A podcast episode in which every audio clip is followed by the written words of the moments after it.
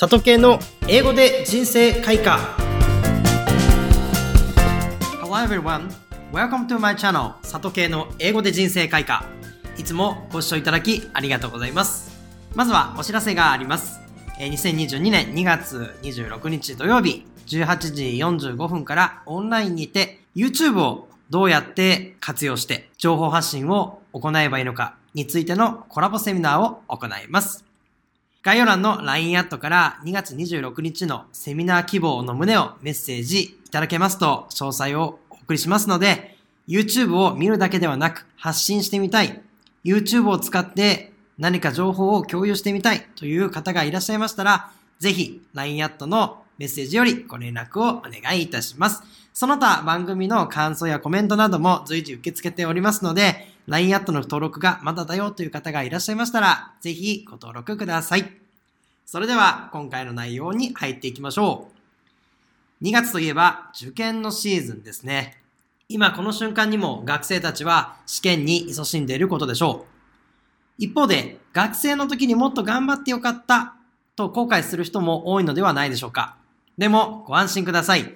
今日の名言がそんなあなたを救ってくれるはずです。それがこちら。Trying something step by step will lead you to the fabulous future.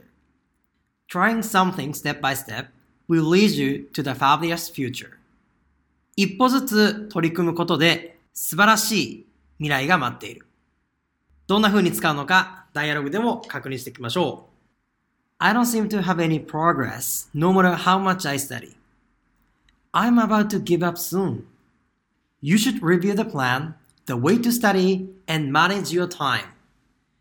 Trying something step by step will lead you to the fabulous future. パーソン A のセリフです。I don't seem to 何々。何々じゃないな、何々っていう気がしないなという表現ですね。で、何の気がしないのかというと、have any progress ってことで、上達するっていう意味ですね。なので、上達している気がしないなと、I don't seem to have any progress という表現で伝えています。そして次に、no matter how much I study というふうに書いてありまして、no matter wh、no matter 疑問詞の表現で、どれほど何々をしても、どれほど何々でも、たとえ何とかでもという表現になります。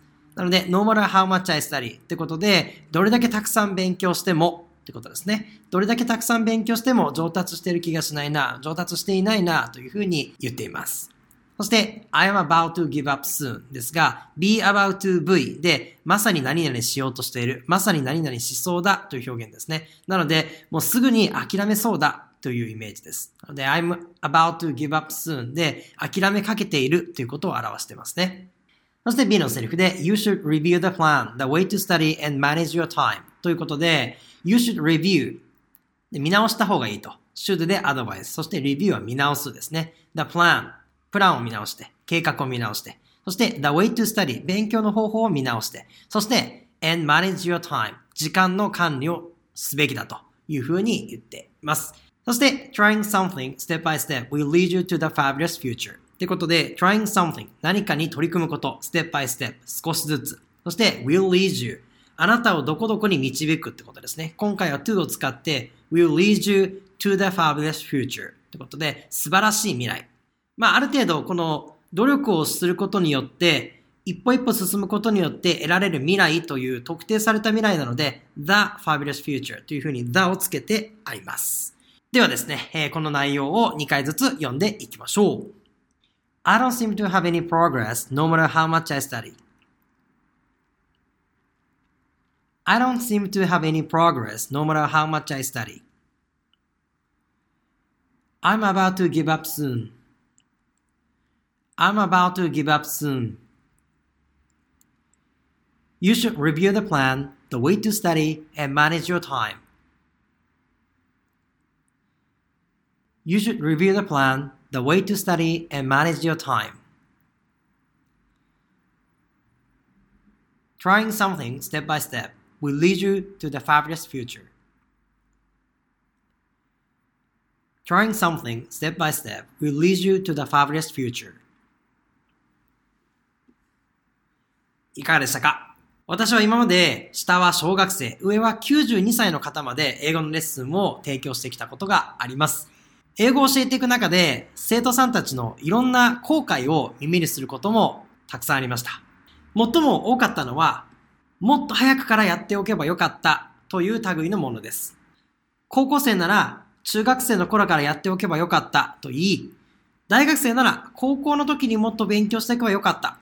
一方、これは大人になっても同じで、50代、60代の方は、もっと若い時に英語をやっておけばよかった。もしくはもっと若い時にこんなことをやっておけばよかった。と口にします。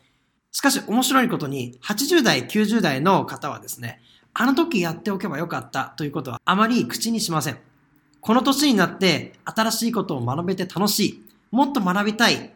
などととても前向きなんですね。英語に限らず何かを始めたら、その始めた日が吉日。過去を振り返らず、これから何ができるのか、いつまでに何をどのように達成し、どんな未来を作りたいのか考えながら戦略を練っていけば、もっとワクワクしますし、後悔している暇などありません。私も6浪して大学に入りましたが、後悔したという経験はほとんどないです。というよりも、早く成果を出したかったので、後悔している暇や余裕がなかったのかもしれません。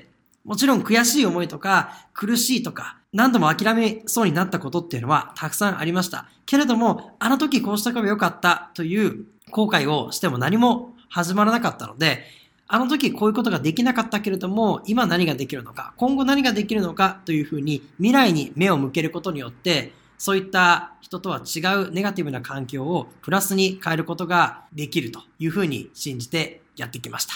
まあ予想以上に時間はかかってしまいましたけれども、今こうやって皆様の前でですね、英語について情報を発信したりですとか、好きな英語の授業っていうことをですね、仕事にすることができて、いろんな経験があったからこそ今ここにいるというふうに思っています。えぜひですね、なかなか先の見えない英語学習かもしれませんが、目標を一個ずつ作って、えぜひですね、達成感を味わいながら、英語を通して人生を豊かにしていってください。